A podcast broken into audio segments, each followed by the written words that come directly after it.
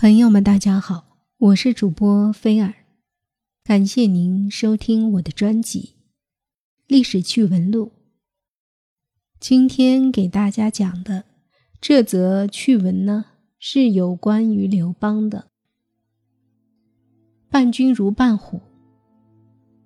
历史上，刘邦到底把谁的肉做成了肉酱？这人叫彭越，字忠。昌邑人，也就是今天的山东金乡西。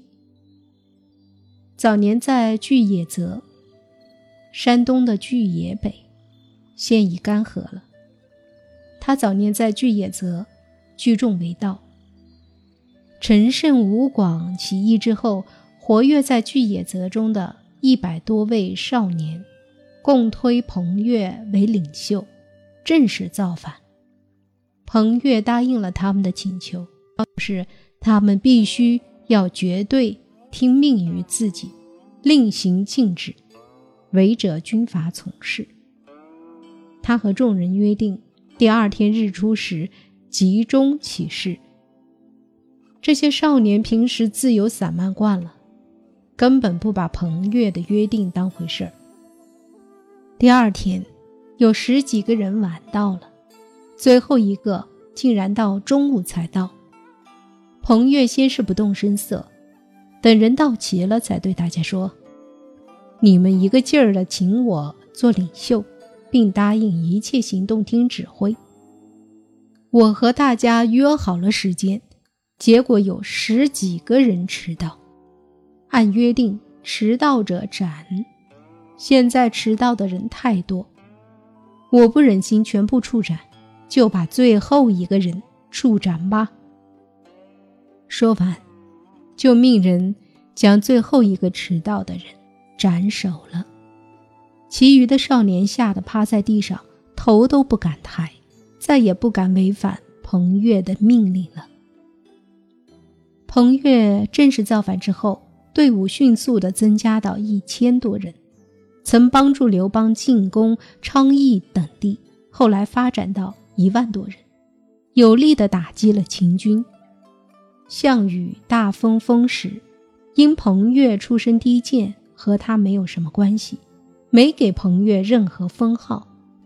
彭越对此十分不满，因而楚汉开战不久，彭越就和刘邦结盟，接受了刘邦的将军印，屡次重创楚军。公元前二零五年。彭越被刘邦任命为魏王舅的相国，率领魏国军队攻取魏地。楚汉在荣阳对峙的局面形成之后，彭越将自己的军队撤至黄河沿线，采用游击战术，袭击项羽的粮道，迫使项羽不能全力西进，陷于腹背受敌的境地，并几次猛攻楚军。迫使项羽回师，缓解荣阳压力。公元前二零二年，项羽集中大军于阳夏，准备大举攻汉时，彭越迅速回军，一鼓作气攻下昌邑周围二十余城，并夺取楚军十几万介粮食送给刘邦，解了刘邦军粮不足的燃眉之急。鸿沟划界之后，刘邦追项羽，派使者召彭越合围项羽。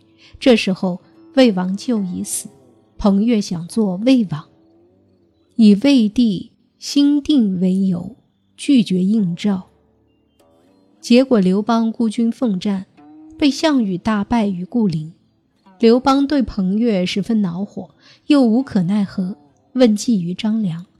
张良早已看透了彭越的内心，就劝刘邦说：“魏帝本来是彭越打下来的，以前是因为魏王舅活着，才拜彭越为魏相。现在魏王舅已死，又没有子嗣继承王位，彭越想做魏王，见大王迟迟不封，才不应召。现在封彭越为魏王，他一定出兵，否则。”后果难说。果然，彭越被封魏王之后，立即率兵和韩信一起包围项羽于垓下。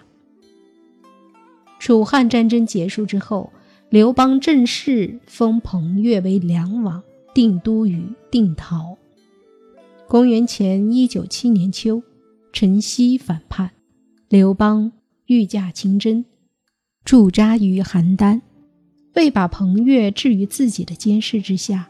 派使者招彭越助剿陈豨。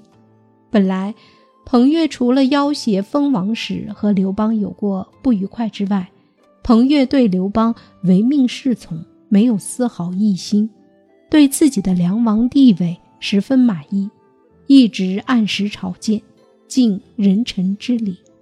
但这一次，彭越看出了刘邦对自己的不信任，害怕遭刘邦暗算。